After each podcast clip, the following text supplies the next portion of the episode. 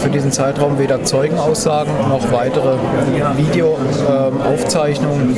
Momentan fehlen uns da noch die Erkenntnisse.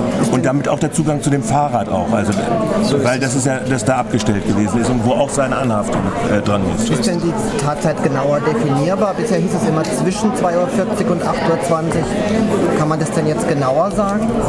Nein, wirklich genauer eingrenzen können wir es nicht. Man kann äh, mit Wegstreckenberechnungen gewisse Modelle anlegen. Das heißt, wir gehen davon aus, dass die 19-jährige Studentin nach 2.40 Uhr die Party verlassen hat. Dann braucht sie, wenn sie ihren üblichen Weg nimmt, ungefähr 16 Minuten, je nach Fahrttempo, mit Beachtung der Verkehrsregeln zu der Nachtzeit. Und insofern gehen wir davon aus, dass Tatzeitpunkt oder Aufeinandertreffen von Täter und Opfer gegen 3 Uhr stattgefunden haben muss.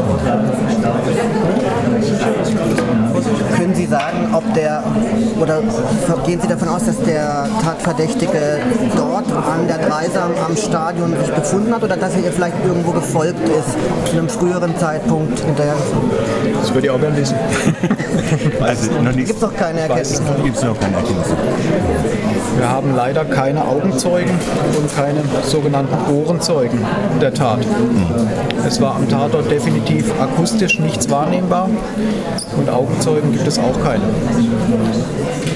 Nochmal zum äh, dieser Bomberhecke. Wann ist die sichergestellt worden? Gleich am nächsten Tag oder? Das müsst ihr nochmal nachvollziehen, ob am Tattag oder also im unmittelbaren. Im unmittelbaren Zusammenhang. Also das heißt, das ist äh, zu diesem Zeitpunkt sichergestellt worden und dann zur KTI gebracht worden. Also ich persönlich gehe davon aus, am Sonntag direkt, das müsst ihr aber nochmal nachfragen. Okay. Und zu diesem Todesursache er, Ertrinken, da kann man auch noch nichts Näheres sagen. Also Sie müssen sich das so vorstellen, es gibt ein paar klare Aussagen zu Todesursachen. Und eine klare Aussage kann man treffen bei einem Ertrinkungstod. Wasseränderung zum Beispiel. Ja, so ähnlich. Ne? Und so ein klares Anzeichen war vorhanden. Und insofern kann man definitiv sagen, dass die eigentliche Todesursache Ertrinken war.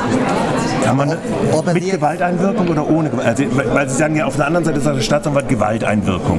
Das heißt also eine äußere Gewalteinwirkung auf das Ertrinken ausgeübt. Oder?